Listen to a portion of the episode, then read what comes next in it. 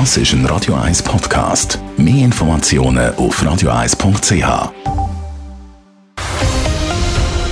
Radio 1 Thema. 20 Milliarden Dollar. So viel Geld haben heute Hunderte von Staaten, Organisationen und Privatpersonen an einer Konferenz zu Panama versprochen, um das Meer zu retten. Weil am Meer geht es offenbar gar nicht gut. Ein Experte schätzt die Situation ein im Beitrag von Simon Storz.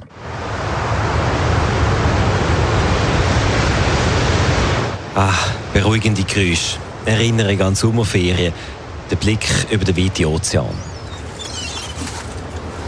Aber wenn wir am Strand liegen, sehen wir nur einen kleinen Teil der Wahrheit. In Wirklichkeit sagt der Greenpeace-Spezialist Roland Gisin. In mir geht es schlecht, in mir geht es sehr schlecht. Ich meine, wenn Sie selber ähm, schon mir gesehen sind, dann äh, wissen Sie es, an den vielen Stränden sieht man, Plastik ist ein Riesenproblem. Auch der Mikroplastik, die Überfischung ist ein Riesenproblem. Das Fischaufkommen ist so klein wie noch nie. Das haben die meisten Staaten anerkannt. Das Meer als Ökosystem ist in Gefahr. Und das bedeutet nichts Gutes, erklärt Roland Gisin, weil das Meer ist zentral wichtig für das Weltklima. Also der Eingriff in die natürlichen Prozesse, also erwähnt zum Beispiel durch den drohenden Tiefseebergbau, würde dazu führen, dass der gespeicherte Kohlenstoff im Meer würde freigesetzt werden. Dann ist das Meer auch sehr wichtig fürs Wetter. Wenn das Meer kippt, wenn das Meer nicht mehr funktioniert als ökologisches Gesamtsystem, wird es noch mehr Überschwemmungen geben und es werden noch mehr Länderprobleme bekommen, als heute schon Probleme um sind. Darum haben 340 Länder und Organisationen zu Panama zugesichert, verschiedenste Projekte finanziell zu unterstützen, wo eben die Probleme sollen angehen. Im Gesamtwert von fast 20 Milliarden Dollar. Ein guter Anfang, sagt der Roland Gisin von Greenpeace. Aber das wirklich Entscheidende wäre eine politische Maßnahme, nämlich rund 30 Prozent vom Meer unter Schutz zu stellen.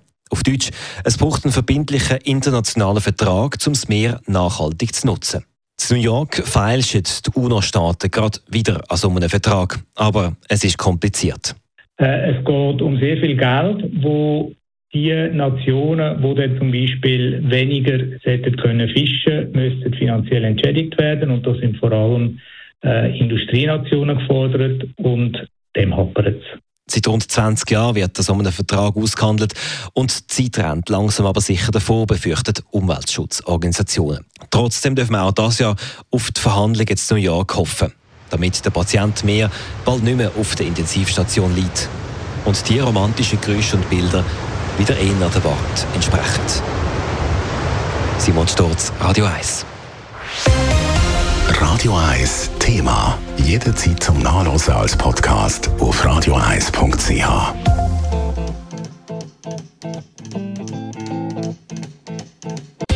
Radio 1 ist Ihre Newsender. Wenn Sie wichtige Informationen oder Hinweise haben, rufen Sie uns an auf 044 208 1111 oder schreiben Sie uns auf redaktion.radio1.ch.